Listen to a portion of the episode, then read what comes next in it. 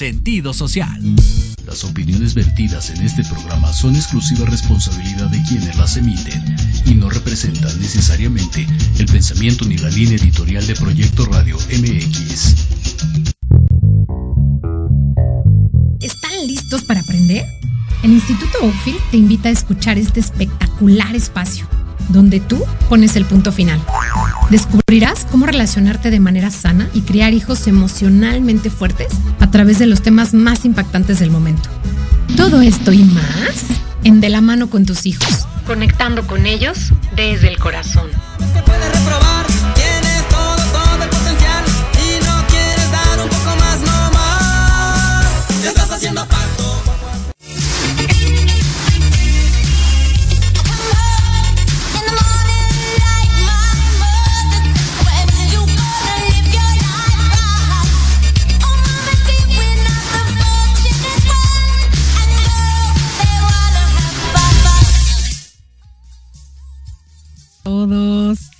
Espero que súper, súper bien en este primer martesito de febrero, caray. Ya se, se, fue el primer mes y la verdad es que yo no sé ustedes, pero a mí se me hizo como por una parte una eternidad y por la otra volando.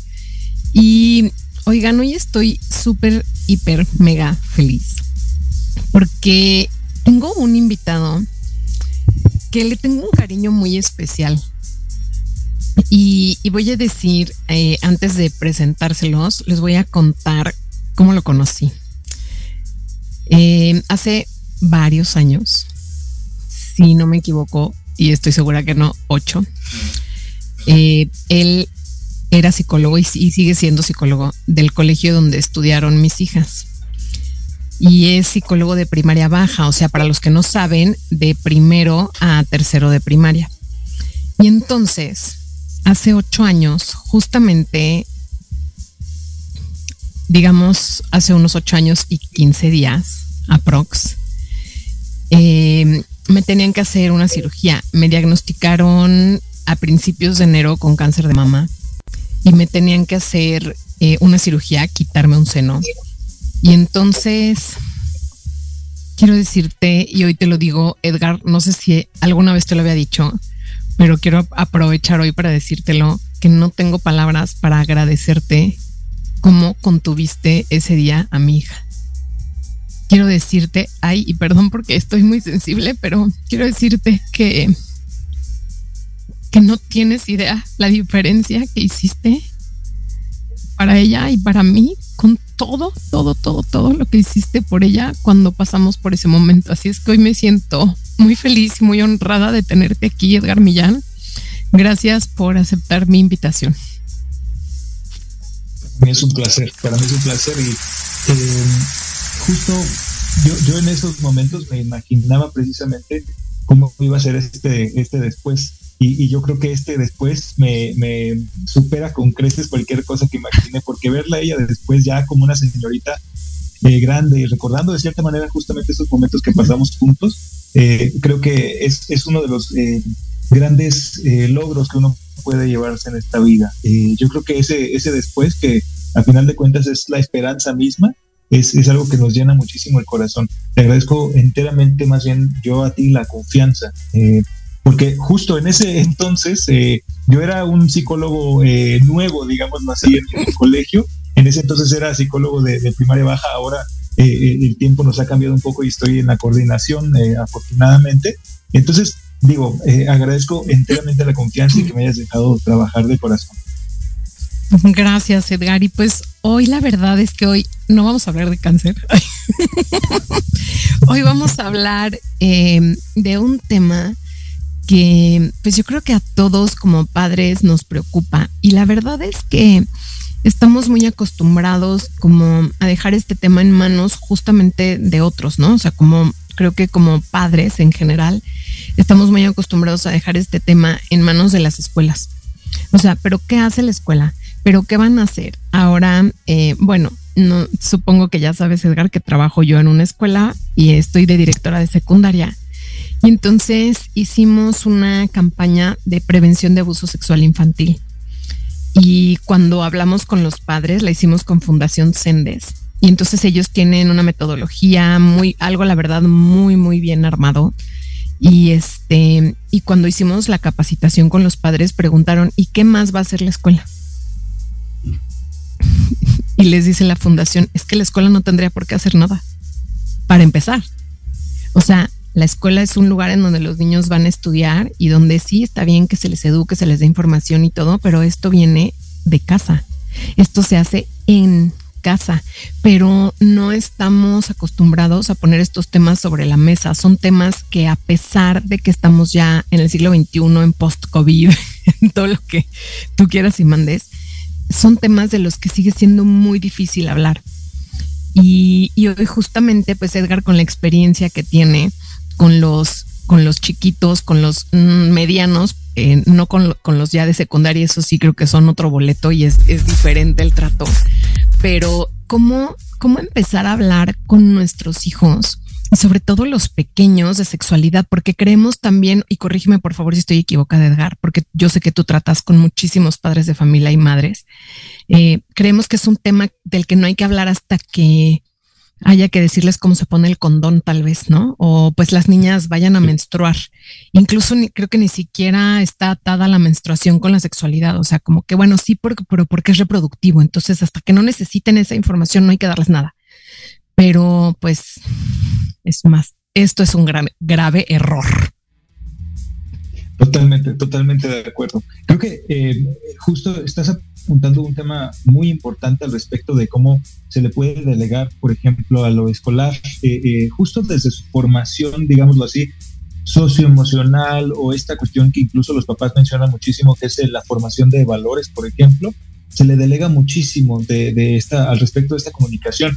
Eh, para mí, que justo trato, digamos, eh, ahora sí que eh, en, cantidades industriales esta, esta situación, digo, veo, veo papás y por eso me siento también muy laxo de, comunicarme al respecto de este tema, porque justamente es un tema que he abordado cientos de, de veces. veo papás que justamente tienen esta misma perspectiva, lo que lo deja uno pensando, por supuesto, en ¿dónde, dónde queda justamente el, el, asunto? Eh, ¿Por qué es que los papás están refiriendo una educación tan sensible, por ejemplo, a una institución que a lo mejor no es lo que está en el folleto cuando uno, por ejemplo, lo va a inscribir a los chicos, ¿no? Es decir, algunas, por supuesto, que tienen eh, este tipo de información de entrada, digamos, todo esto que se hace en paralelo a la educación eh, académica o a la educación, digamos, de una formación elemental. Pero ahí para mí esa pregunta ha sido justo porque estamos en una cultura que está teniendo estos cambios tan acelerados que en realidad nuestras propias experiencias no alcanzan para poder dar con una referencia adecuada. Es decir, buscamos estos centros, digamos, de seguridad o estos centros de certeza, como lo son, por ejemplo, las instituciones, en este caso la escuela, para poder entonces justo delegar eso que a nosotros nos puede abrumar.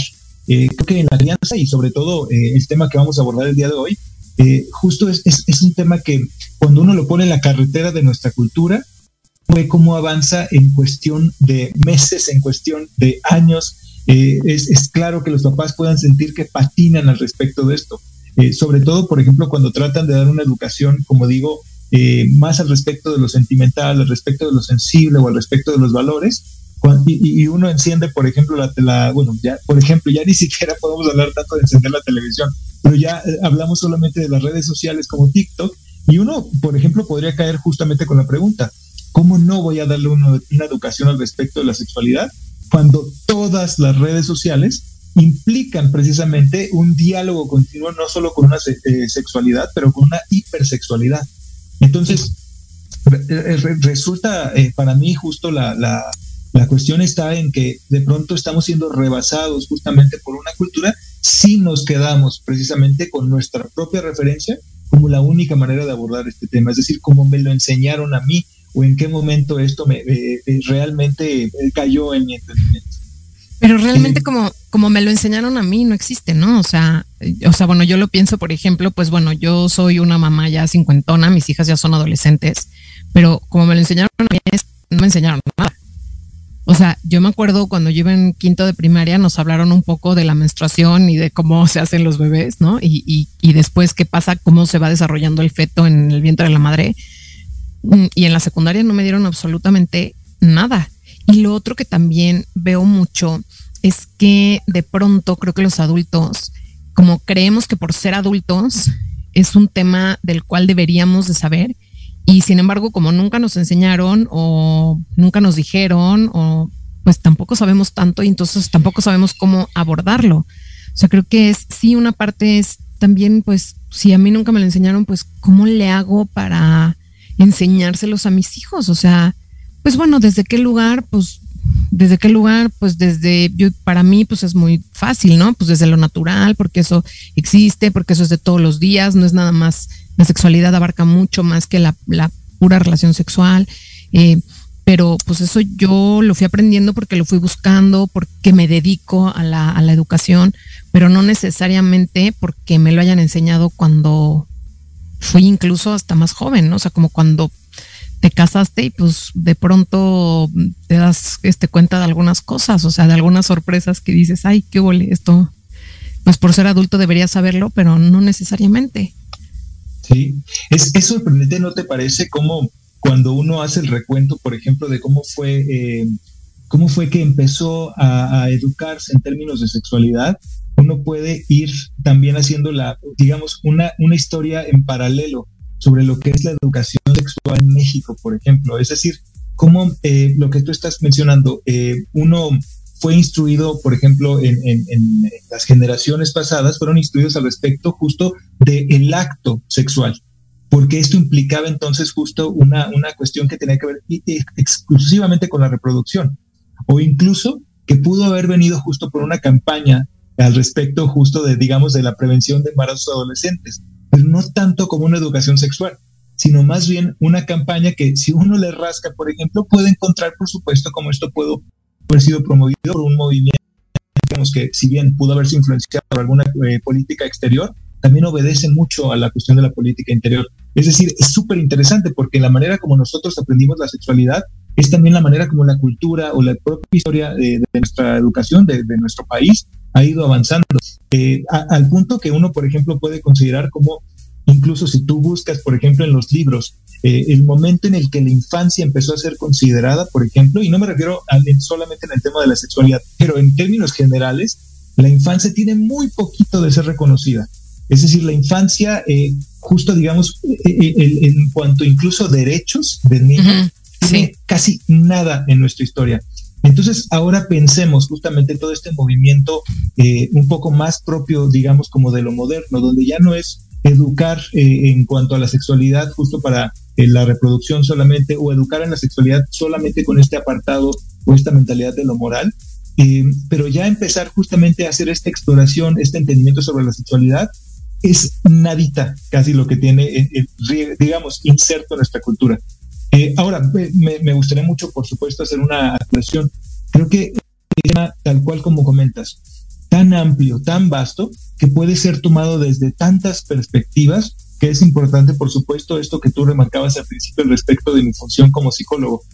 hablar de la sexualidad como psicólogo es una línea muy específica que es, por supuesto, la que, la que estaré encantado de compartir con ustedes y contigo. Eh, y también, por supuesto, tendríamos otra perspectiva si hablamos, por ejemplo, con un sexólogo. Tendríamos otra perspectiva si hablamos, por ejemplo, con una persona que se dedique más bien justo como a una eh, educación eh, moral, por ejemplo. Lo comento porque justo son tres de los ámbitos que a lo mejor rodean nuestras instituciones comúnmente ya sea que la sexualidad se tome, como digo, desde este apartado moral, eh, o se, sea vista más bien como este, desde, desde este apartado un poco más propio de la sexología, que estaría un poco más cercano a estos tiempos modernos, o algo más propio justo, digamos, como desde esta perspectiva un poco que se inclina, digámoslo así, a algo científico como lo sería con la psicología. Sí, yo creo que, que, o sea, qué bueno que haces como esta aclaración, porque sí, desde luego, pues, o sea, no sé, yo creo que un, sexólogo no me, pare, no me parecería, por lo menos, o no sé, y, y corrígeme si estoy equivocada, como la persona propia de darte tips de cómo hablar de sexualidad con tus pequeños.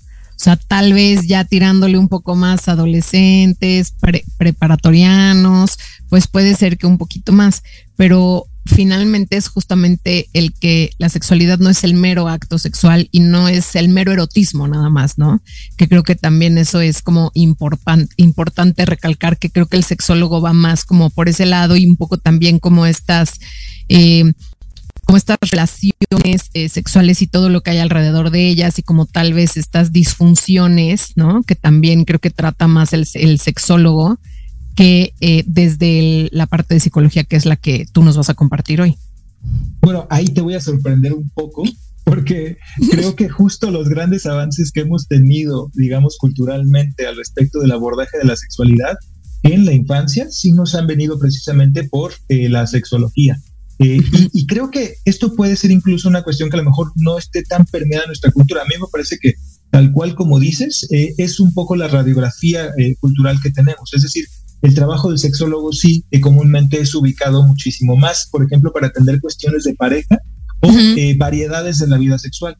E incluso, por ejemplo, tuve, tuve la fortuna de no, no hace mucho estar justo en un congreso de, internacional de, de, sexualidad, es el, el WAS, que, precisamente eh, implicó a sexólogos de todo el mundo, especialistas de todo el mundo. Y sí es muy interesante ver que a lo mejor un, gran porcentaje de las pláticas no trataban al respecto de las infancias, por ejemplo.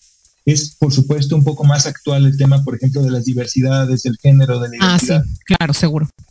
Y por ahí quizá es donde tenemos mucho más esta noción, por ejemplo, del trabajo de la sexología.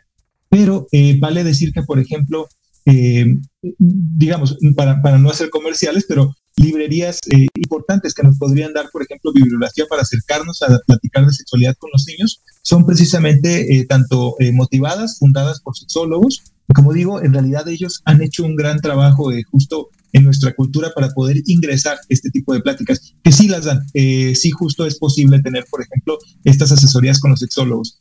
De nuevo, es más común que se les dé la asesoría, que, pida un padre la asesoría, por ejemplo, si tiene eh, un caso de variedad, eh, digamos, en la identidad o en el género, o una, una cuestión de variedad en la sexualidad infantil.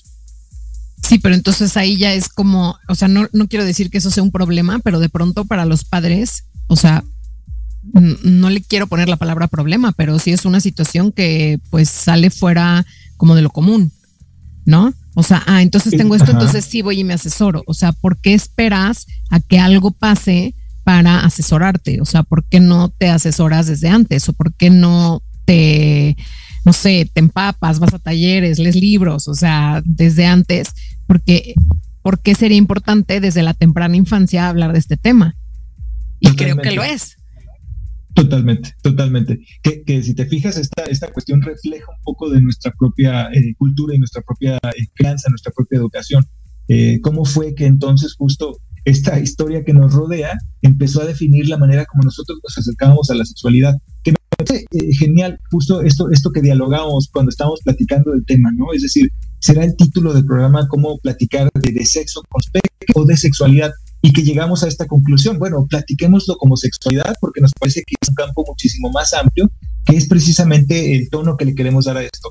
Como la sexualidad, tal cual como lo comentas, no es solamente hablar, por ejemplo, de la relación sexual, que a lo mejor es el primer punto de detenimiento de los papás, ¿no? Es que cómo le voy a hablar justo de, esta situación eh, de las abejas y las flores, eh, de estas, estas metáforas que voy a usar para justo no hablar del acto mecánico, ¿no?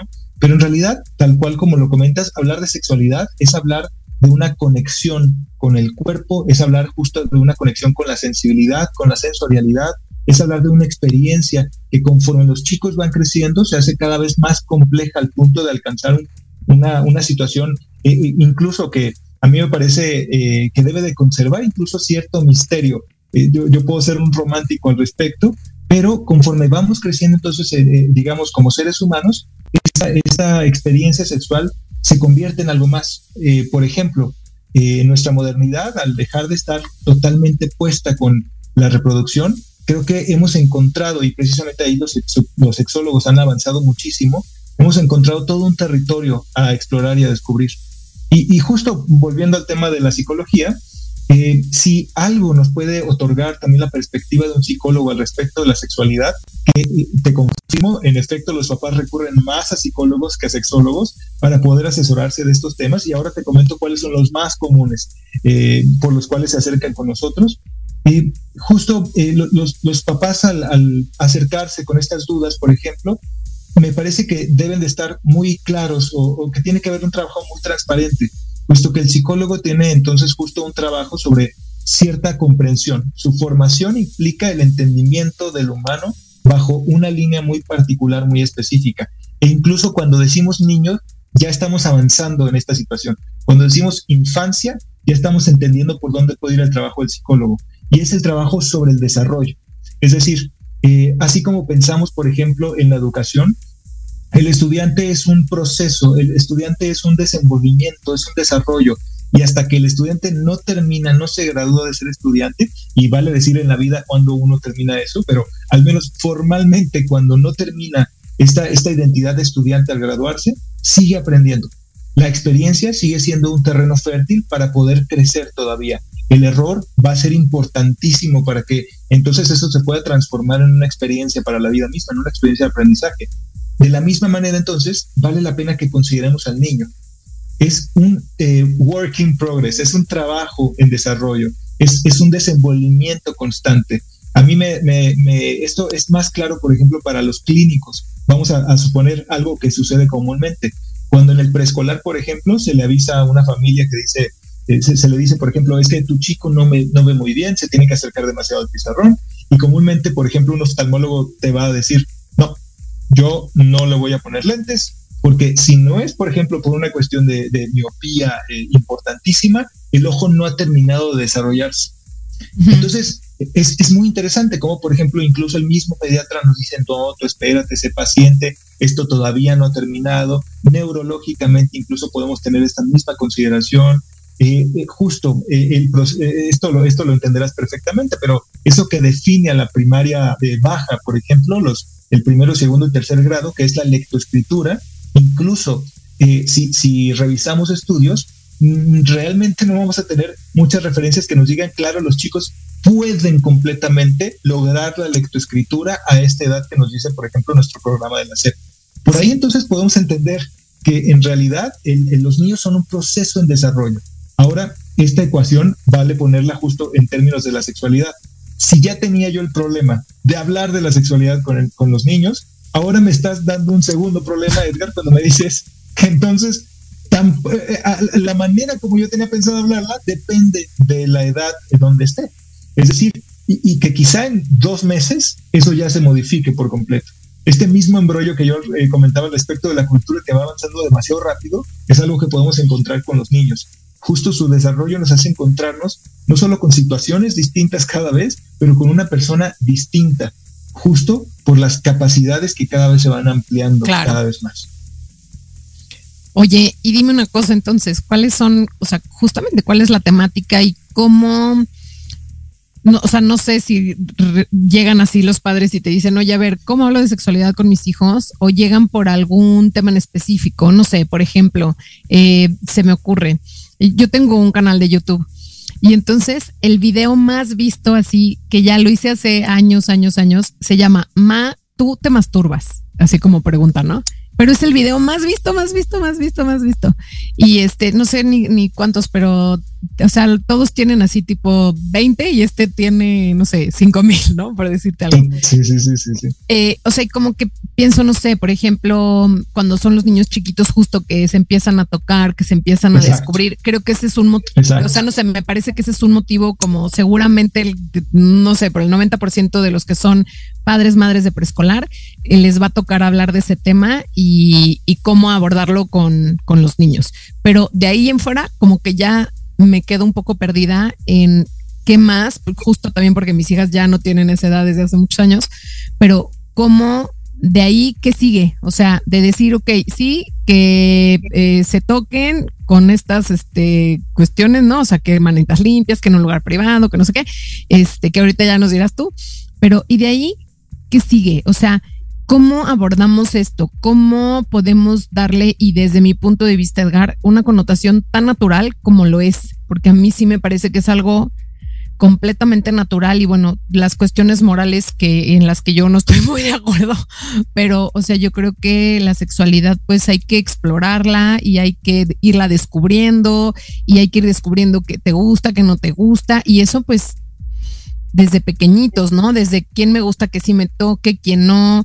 Nos decían ahora en lo de prevención sexual la diferencia entre tocar y acariciar, o sea, como por dónde eh, si tuvieras, yo sé que no es una receta de cocina, pero si tuvieras que dar como cinco puntos eh, como críticos, tal vez, eh, ¿por dónde empezarías? Pero espérame, no digas nada porque estoy viendo que ya es hora de hacer un corte.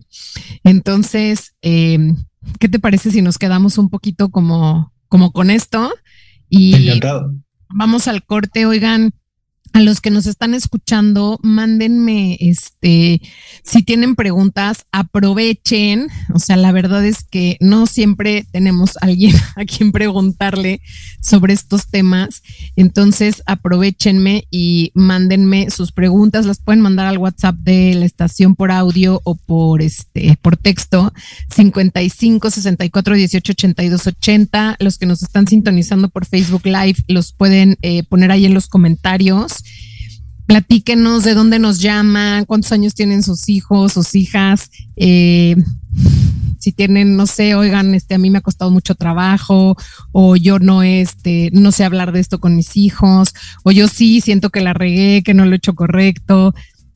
Mándenos sus comentarios aquí, eh, los vamos a estar leyendo y si tienen preguntas, pues aprovechamos de una vez que tenemos aquí a, Edgar Millán y bueno, pues ya no hablo más, vámonos a un corte y regresamos unos minutitos, no se vayan. Hola, soy Yasmin Espinosa y los invito a escuchar a Serendipia. Todos los viernes en punto de las 8 de la noche, donde podremos platicar sobre temas de salud física, mental, emocional, deporte y mucho más en compañía de grandes expertos. Solo por Proyecto Radio MX, con sentido social. Los espero todos los lunes a partir de las 7 de la noche en Victoria Ruiz Salón, donde encontrarás tips para tu cabello, tips para tu maquillaje, de la mano de grandes expertos, solo por Proyecto Radio MX con sentido social.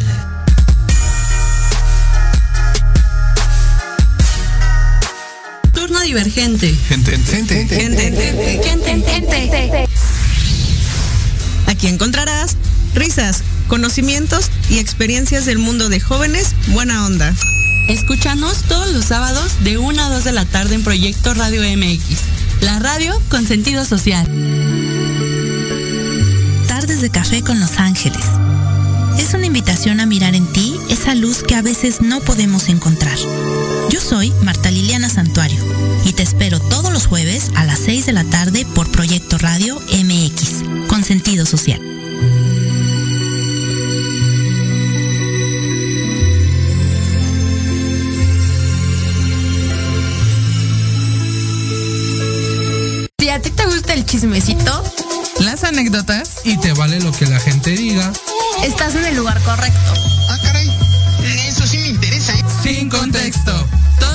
de 4 a 5 de la tarde por Proyecto Red MX. Con sentido social.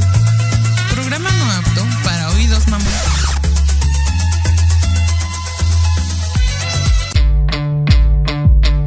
Nosotros te llamamos. Ya se cerró la vacante te mantendremos en cartera. ¿Te gustaría encontrar un mejor trabajo? claro que sí. Sin chamba. Escúchanos todos los sábados a las 12 del día, en donde tendrás los mejores tips, herramientas, consejos de expertos para encontrar el mejor trabajo de tu vida. Solo por Proyecto Radio MX, con sentido social.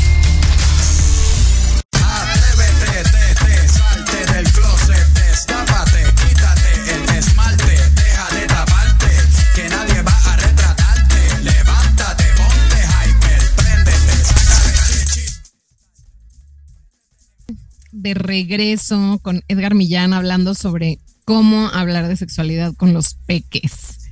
Los peques eh, menores de, ¿qué será Edgar? ¿12? ¿11 años? Sí, podemos tomarlo incluso, eh, a mí me gustaría justo eh, tomar algo que a lo mejor podría generalizar el asunto, que es que tomemos, por ejemplo, la, estructura misma de lo escolar, ¿no? Pensemos, por ejemplo, los peques que van desde el preescolar hasta la primaria, por ejemplo que es un poco antes de la, de la adolescencia, ahora sí, plenamente de la secundaria, que eso es otro dolor de cabeza, eso es otro programa. Bien lo dijiste. otro dolor de cabeza porque totalmente, totalmente. Me, sacan canas verdes, caray. Totalmente. Oye, pues bueno, a ver, cuéntanos, ahora sí, dinos así como pues algunos, no sé, unos, pues lo que nos dé tiempo de tips, ¿no? Yo pensé en cinco porque creo que son como los, por lo menos lo mínimo que deberíamos de saber como papás, como mamás, tíos, que luego también nos oyen, tías, abuelitos. Entonces, eh, ¿cómo empezamos desde el preescolar? Mira, eh, creo que justo el, el, cómo hablar de sexualidad con los peques, creo que el cómo es precisamente una puerta que podemos eh, abrir con esta llave que, justo es lo que yo me, dedico, al menos durante gran parte de mi mañana, a compartir, que es esta, esta perspectiva desde la psicología, como digo, desde la perspectiva del desarrollo, porque el cómo va a estar marcado también justo por la etapa de desarrollo donde estén los chicos. Y yo creo que esta es la clave que va a abrir justo muchas puertas por ahí. Es, es sencillo, es, es, común escuchar, por ejemplo, que de pronto hay que hacer eh, respuestas simples y sencillas para los chicos pero hasta ahí llegamos, ¿no? Es decir, esa es comúnmente la información que tenemos y de pronto los papás más bien se quedan patinando al respecto. Eh, entonces, veamos cada etapa de desarrollo, puesto que nos va a indicar un poco cómo acercarnos al, respecto del tema, pero sobre todo eh, en los términos de qué es posible recibir para los chicos. Los chicos, cada, cada cual va a tener justo una complejidad que no es posible el que nosotros podamos atinar. Y vale decir que la psicología precisamente lo que, lo que implica es que platiquemos desde una generalidad. Eh, para, para, otras cosas, pues vayamos ahí al consultorio. Pero ahorita platiquemos desde esa generalidad, que es lo que, lo que digamos, lo, lo, que, lo que me gusta de la psicología, que puede darnos precisamente estas maneras de poder dar con estas situaciones. Entonces, empecemos un poquito con los preescolares, que para aterrizarnos en términos del desarrollo, los preescolares tienen justamente una experiencia que está muy marcada por lo sensorial, una, experiencia que implica completamente lo concreto. Es decir, su cuerpo está mapeando el exterior y está mapeando el interior. Eso es un proceso fundamental. Es decir, todas las bases de este desarrollo neurológico están ubicadas precisamente en esta etapa preescolar. Entonces, esto es una llave que nos abre muchas puertas, no solamente la de la sexualidad, pero nos va a hacer entender entonces muchos de los comportamientos que si tenemos solamente la referencia, por ejemplo, de chicos de primaria o de nuestra propia infancia, no vamos a entender mucho de lo que está pasando. Y entonces es muy común que el colegio nos hable, por ejemplo, y nos digan, eh, oigan, está pasando esto, ya sea que, por ejemplo, está pegando, eh, o de pronto está teniendo estos llantos y no lo entendemos, o de pronto eh, justo esto que comentabas, que eso es lo más común, se está estimulando dentro del salón de clases y, queremos que usted intervenga, porque nosotros le hemos puesto los límites, pero esto no, no, no para. Ahora, ahí, por ejemplo, eh, la psicología misma, entonces, al tomar el, eh, la perspectiva del desarrollo, nos puede decir esto que comentaba. Está en una, eh, en una etapa sensorial y concreta. Entonces, toda la información que ellos vayan mapeando va a ser súper importante. Su mismo sistema, digámoslo así, les va a impulsar a buscar esa información. Entonces, Vemos eso con los chicos pequeños que se llevan todo inmediatamente a la boca o esos chicos que requieren justamente de una cuestión táctil. Ahora, todos los chicos eh, implican una situación distinta. Hay chicos que están, por ejemplo, un poquito más bajos en este nivel sensorial y necesitan estímulos más fuertes. O hay chicos que están con una sensibilidad en esta cuestión sensorial y necesitan entonces justo una contención. Es ahí donde las maestras nos explican por qué este pequeñito lloró o porque este pequeñito siempre está de malas. Puede ser justamente que el mismo sonido o la misma experiencia, por ejemplo, de tener una etiqueta en la camisa que les empiece a picar, les cambió por completo el día.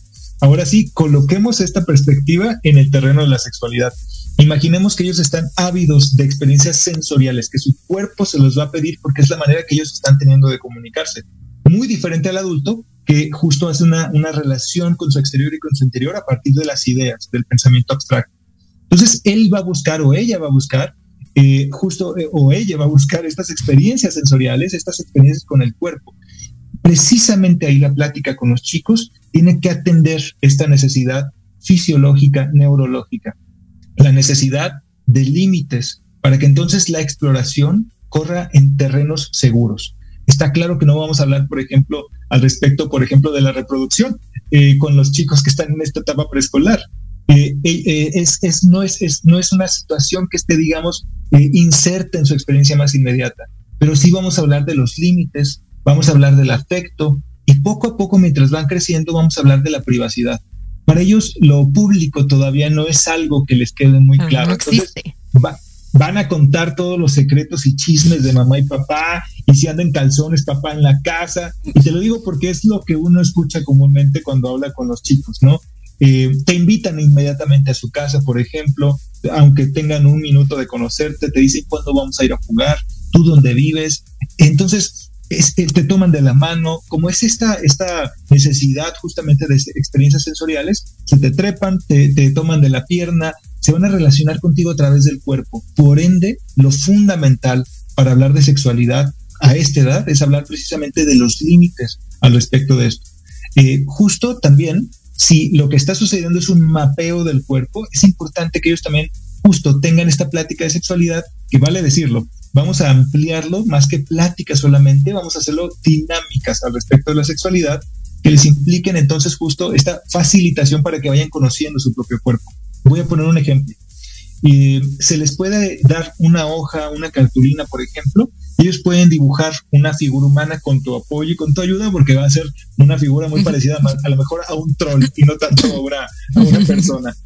Y, y, y, va a ser eh, muy divertido que esta dinámica, por ejemplo, de nuevo, pensemos, nos estamos yendo a su propia experiencia, no tanto en la plática uno a uno, donde a lo mejor ni siquiera neurológicamente van a ser tan aptos para sostener esa atención que implica una plática adulta. Mira, siéntate, te voy a platicar cómo es que tu mamá y yo. No, vamos a irnos a la dinámica concreta de juego, lúdica, que les va a dar información sensorial riquísima, porque van a estar entonces justamente con esta cartulina o con este papel y van entonces justo a ponerle un color a cada parte de su cuerpo y van a poder, por ejemplo, platicar con la actividad concreta cuáles son las partes que pueden ellos justo, digamos, dónde es donde siento el afecto, dónde siento el, amor, dónde siento el enojo, eh, siempre uniéndolo a este mapa amplio y grande. No vamos a cortar la sexualidad justo como si fuera una parte entonces que se toma por algo de, totalmente distinto. Vamos a unirlo con las demás emociones y con el conocimiento del cuerpo. Y hay que llamar a las partes del cuerpo por su nombre. Por su nombre. Porque la nariz no es como que, ah, sí, mi, mi, este, mi, mi, no sé, este, mi Pokémoncito, mi pompón. Este, mi pompón, exactamente, porque eso solo va a confundir a los chicos. Y lo, que es importante es que ellos tengan justo un punto de partida, un punto de sintonía en la comunicación. Entonces, eh, el pene se va a llamar pene, no pilín. Puede haber una comunicación afectuosa que se le salga, por supuesto, a los papás. Eso, eso, es, eso es algo que va a suceder. Pero si le preguntan a un sexólogo y le preguntan a un psicólogo, lo importante es eh, fundar una comunicación que tenga una base sólida, que entonces se pueda comunicar no solo desde el aspecto cómico o emocional, eh, el, el, pene o la vagina no va a tener un lugar solamente en la confianza, sino en la comunicación pública, porque va a ser importante que lo tenga, porque en algún punto pueden suceder situaciones de riesgo y ese es precisamente otro de los claro. puntos que lleva a los papás a una, a una asesoría o una consulta. Es cómo evitar estas situaciones de riesgo cuando mi niño preescolar tiene esta facilidad para ir con otras personas desconocidas y ahora que entienden esto que les acabo de comunicar, van a buscar experiencias sensoriales. ¿Cómo le doy las herramientas para que él pueda poner estos límites? Precisamente conociendo su cuerpo, es decir, con estas dinámicas que le permitan mapearlo y entender que el pene y la vagina sí son una parte de su cuerpo y que hay veces que nos van a dar comezón, así como puede dar comezón la oreja, que también al mismo tiempo podemos darle una higiene, así como le damos higiene a todo el cuerpo, es incluirlo de, dentro de este mapa macro, por así decirlo, aterrizando específicamente en los puntos del límite, del respeto, del autorrespeto, del afecto, es decir, darle toda esta gama de situaciones que pueden pasar con nuestro cuerpo, que yo puedo abrazar y eso puede ser una señal de afecto, que yo puedo entonces también tener zonas tal cual que justo no son zonas eh, públicas y que son zonas donde no se va a sentir bien el que yo tenga este contacto. Entonces, marcarle estos límites, pero sobre todo a través de estas dinámicas, entendiendo que justo todavía hay que acompañarlos muchísimo, es fundamental para los preescolares. Si lo reducimos así en breve, el chiste es que ellos aprendan justo qué es su cuerpo, dónde está su cuerpo, cómo se llama cada parte de su cuerpo y poco a poquito mientras van creciendo, vamos a suponer que esto, por ejemplo, ocurre desde el maternal hasta que, por ejemplo, están en un kinder 1, kinder 2, ya pueden ellos empezar justo a tener esta noción sobre lo público, cómo me relaciono. Ya entendí mi herramienta, ya entendí mi cuerpo, ahora, ¿cómo es que esto entra en juego en la socialización? Ok, ok, buenísimo. Y cuando estamos hablando ya de los siguientes, o sea, entonces, bueno, la primera etapa, sí, conocer su cuerpo, y saber qué límites tienen, ¿no? También creo que es, o sea, esta parte de no les vas a decir ellos tienen límites porque ellos no van a entender la palabra límites, pero enseñarles lo que es un límite en el cuerpo, ¿no? Un límite es esto no me gusta, entonces no lo hagas, ¿no? Lo acabas de decir perfecto. Mm. No me gusta, sí me gusta es el lenguaje precisamente de los niños. Y después cuando pasamos a los que son ya más grandecitos, o sea, digamos, pues ya pre-pri, o los que hay, unos que no van a tener prepri, que pasan directo primero de primaria, más o menos cinco o seis añitos. Eh, ahí, ¿qué sería lo importante? Ahí, por ejemplo, eh, ya estamos en un terreno eh, donde la socialización ya está establecida, es decir, ya los chicos más bien se viven dentro de una socialización no es tanto el que su, digamos, su burbujita narcisista, su manera de vivir al mundo exclusiva tiene noticias del exterior, ya están insertos justo en una socialización. Por ahí lo importante justo es quizá eh, atender una cuestión que me parece muy eh, propia de estas, de estas situaciones sociales, que es darle las herramientas para que ellos puedan platicar en contenido, en forma de, esta, de estos temas. Es decir, si estos temas son parte de la comunicación continua, porque en efecto eh, el pene es una parte de mi cuerpo como lo es mi nariz, ¿por qué justo estaremos dando una crianza que no implique la inserción de una parte importantísima para el afecto, para la higiene, para la comprensión de nuestro cuerpo. Entonces, el que ellos tengan justo esta plática o esta comunicación previo a que, por ejemplo, ya el compañerito en eh, segundo de primaria, que es lo más común, por ejemplo, le empiece a hablar al respecto de estas situaciones, de estos temas, van a compartir un baño, por ejemplo. Es decir, eh, para los chicos, el, el, migitorio es una situación donde va a ocurrir, por supuesto, una educación informal al respecto de la sexualidad, porque están compartiendo un espacio público en una, en una cuestión privada o sensible. Van a compartir vestidores, van a eh, compartir pláticas de hermanos mayores, por ejemplo. Entonces, es importantísimo más bien atender la cuestión de que ellos puedan tener la información, el contenido. Eh, ahora, eh, digamos, termino de comentar esto, pero me gustaría regresar justo a las preguntas más comunes de los papás en estos dos momentos. Pero darle entonces el contenido y la forma de poder hablar de esto va a ser importante porque para los chicos, por ejemplo, de segundo, tercero primaria, eh, la sexualidad es la evolución del chiste escatológico. Es decir, para ellos lo más gracioso del mundo y para muchos adultos también es la caca, la pipí, eh, la, flatulencia, los mocos. Entonces, lo escatológico es la manera como ellos justo tienden a, digamos, un poco desabrocharse la camisa, aflojarse la corbata y tener este tipo de pláticas entre los cuates y uno lo escucha a diario. Es decir, ese es el chiste más común. La cuestión está en que pasar de la pipí al pene es un brinquito que comúnmente sucede entre segundo y eh, tercero de primaria. No lo quiero generalizar, pero quiero decir que al menos eh, en la experiencia escolar es, es, lo más común que suceda. Y por ahí entonces, eh, precisamente cuando tenemos estos brinquitos, los papás no llegan a entender por qué los chicos están tan obsesionados con platicar al respecto de los penes, de las nalgas, de la caca, de la pipí. Y justamente cuando les dices, bueno, más bien es un interés escatológico que todavía ellos están conservando como el punto del chiste, eso es, ese es el chiste de, de, digamos, eso es lo gracioso de su comunicación, ahí van entendiendo un poco más que no se trata justo de lo que ellos empiezan a pensar como una cuestión plenamente sexual. Es decir, que no tiene que ver con que estén interesados en la relación sexual en sí, Conforme van avanzando, esto ya se empieza a ser más complejo. Pasamos de lo escatológico al interés, por ejemplo, por el pene o la vagina o la diferencia de los sexos. Y después pasamos más bien justo a este interés al respecto, sí, de la relación sexual. Y es importantísimo ahí que los chicos puedan tener todos los elementos de información a la mano, porque uno, de pronto ellos te van a decir que aburrido. Es decir, es ahí en ese momento donde platicamos al respecto de las funciones más elementales de los órganos sexuales y eso les lleva a pensar justo, por supuesto, al respecto de la reproducción. Y ese encuadre, platicar al respecto de la reproducción, de dónde vienen los bebés, es adecuado precisamente para los chicos que ya están en primero, segundo, tercero primaria. Aún hay papás que creen que, por ejemplo, el primero primaria sería muy temprano. pero siendo los estando ya los chicos insertos en una vida pública diaria en el colegio, lo mejor es que tengan la información, porque entonces cuando llegan de pronto a cierta edad, los chicos creen que, por ejemplo, los que saben, vamos a ponerlo de esta manera, tienen el fuego de Prometeo. Le, le robaron el fuego a los dioses y ellos son grandes porque ya saben ese secreto.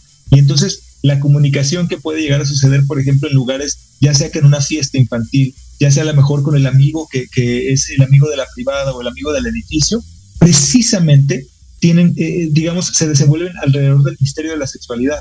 Y entonces el que alza la, la antorcha es, por supuesto, el líder del grupo. Y los demás chicos solamente están confundidos o repiten. Los que ya tienen una comunicación plena con los papás van y cuentan directamente esta situación. Fíjate que hoy me, me platicó fulanito, fulanita respecto de esto y no lo entendí. ¿Cómo es que esto sucede? O algunos que, por ejemplo, más bien entienden que eh, lo escatológico o lo sexual hay que tomarse con cierta reserva porque han visto esa experiencia en sus papás, entonces se detienen y no lo cuentan, por ejemplo, y se quedan con muchas confusiones. Y eso implica ya, por supuesto, eh, implicaciones emocionales, pero por supuesto, porque es un tema constante por ahí, en la relación misma, que ese es quizá el aspecto amplio de la sexualidad que no consideramos tanto. La sexualidad está puesta incluso en la manera como nosotros nos relacionamos con nuestras amistades. Y me refiero a que entonces, cuando hablamos de sexualidad, por eso justo la línea del desarrollo nos puede aclarar muchísimo, hablamos entonces, cuando hablamos de preescolar, sexualidad en el preescolar, hablamos de la relación que tiene con su cuerpo, su cuerpo. y su cuerpo con el exterior. Ya es su sexualidad. Cuando decidimos qué, este, ropa me voy a poner cuando soy un, chico un poco más grande, cuando decido entonces justo qué tipo de actividades y cómo voy a convivir con mis compañeros o compañeras, eso ya es sexualidad. Por ende, si existe alguna complicación al respecto de esto, supongamos el chico que se queda confundido con esto, esto va a implicarse en sus relaciones sentimentales, en sus relaciones emocionales con los demás compañeros, aunque esté en tercero primaria. Es decir, eso que ya nos llama la atención a profesores, eso que le llama la atención, por ejemplo, a los psicólogos escolares, es, es presente precisamente por ese tipo de confusiones que vienen por la ausencia de una comunicación previa por parte de los padres. Esto, sabes que me parece súper importante lo que estás diciendo. Ya nos queda poquito tiempo, pero me parece así como si se van a llevar una cosa de esta plática, que sea esto que acabas de decir, que siempre va a haber un hermano mayor aunque tú no tengas, aunque tu hijo no tenga un hermano mayor, siempre va a haber un alguien de la escuela que va a tener un hermano mayor, que va a tener un primo, que va a tener alguien que le contó, que le enseñó, que le mostró, que le dijo.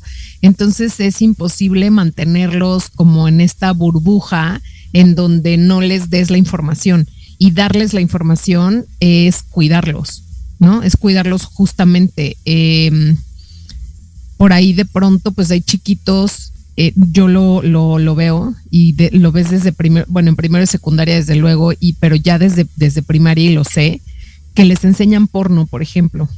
Por supuesto. A muy temprana edad, ¿no? Y entonces, o sea, los chiquitos se quedan así de, ¿qué es esto? Y entonces van y los diagnostican con TDA y los diagnostican, y yo digo, pues no, tal vez es otra cosa que no están viendo y no realmente es que tenga un problema de atención, es que tiene un problema de ansiedad porque no puede procesar eso que vio, eso que le enseñaron, eso que le contaron. Entonces me parece que justamente si hay una cosa que se van a quedar, que se queden con esto que acabas de decir, que es importantísimo, darles la información y estar acompañándolos desde este es tu cuerpo y esto es lo que te gusta y esto es lo que no te gusta, ¿no? Hasta puedes venir a contarme lo que te han contado y, yo te doy la información antes para que también el que tiene la llama de Prometeo, pues no sea tan Prometeo, ¿no?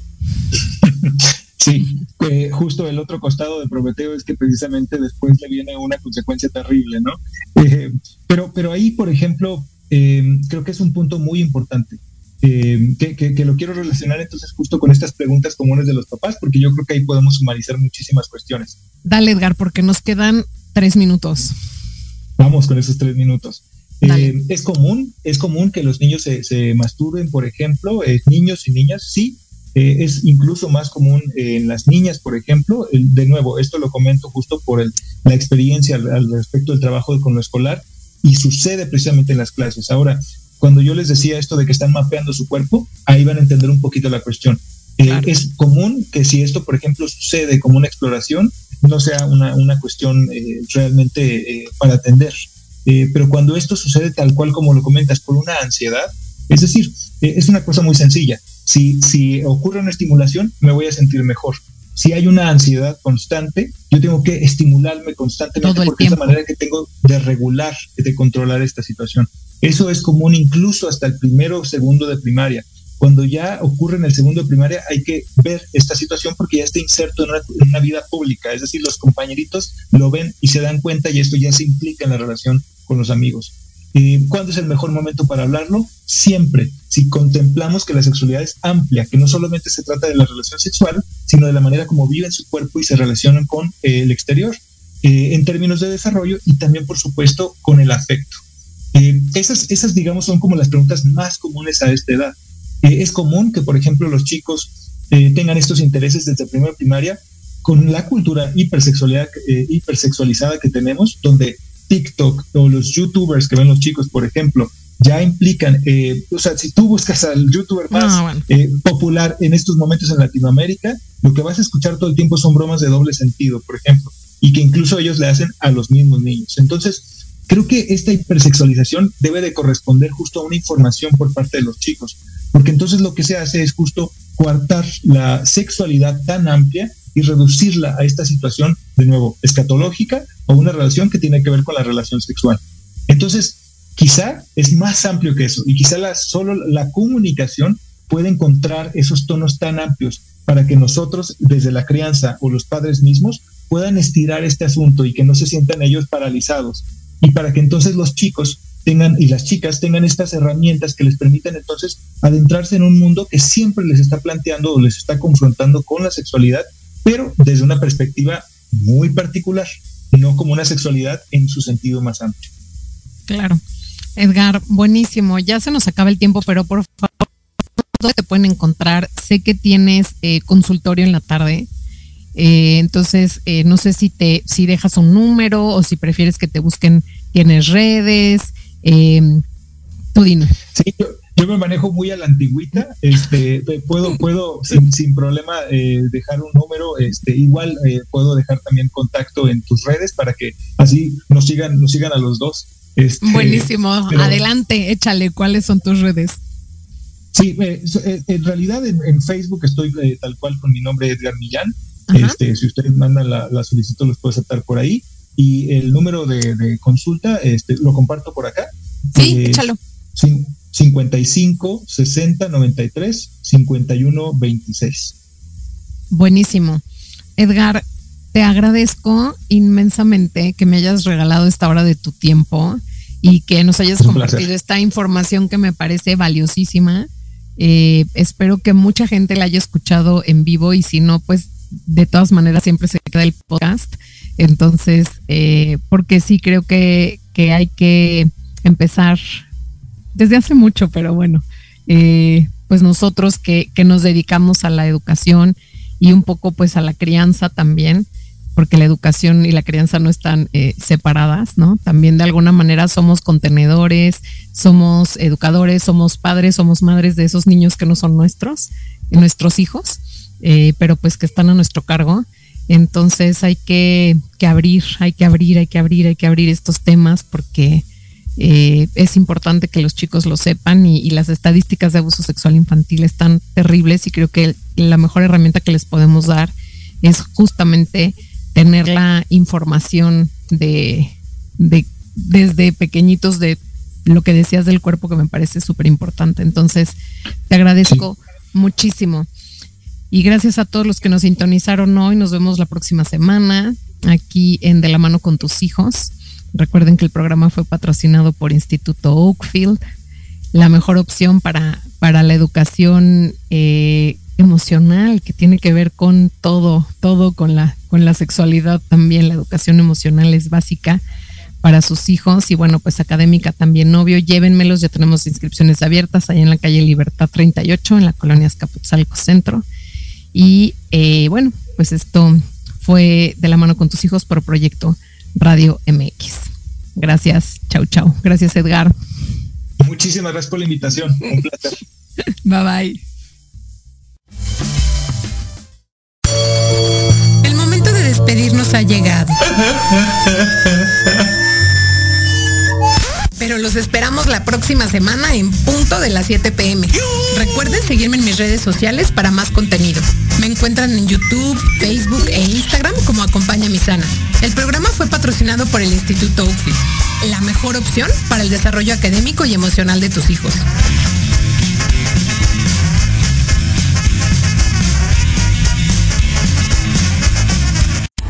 Estás escuchando Proyecto Radio MX con sentido social.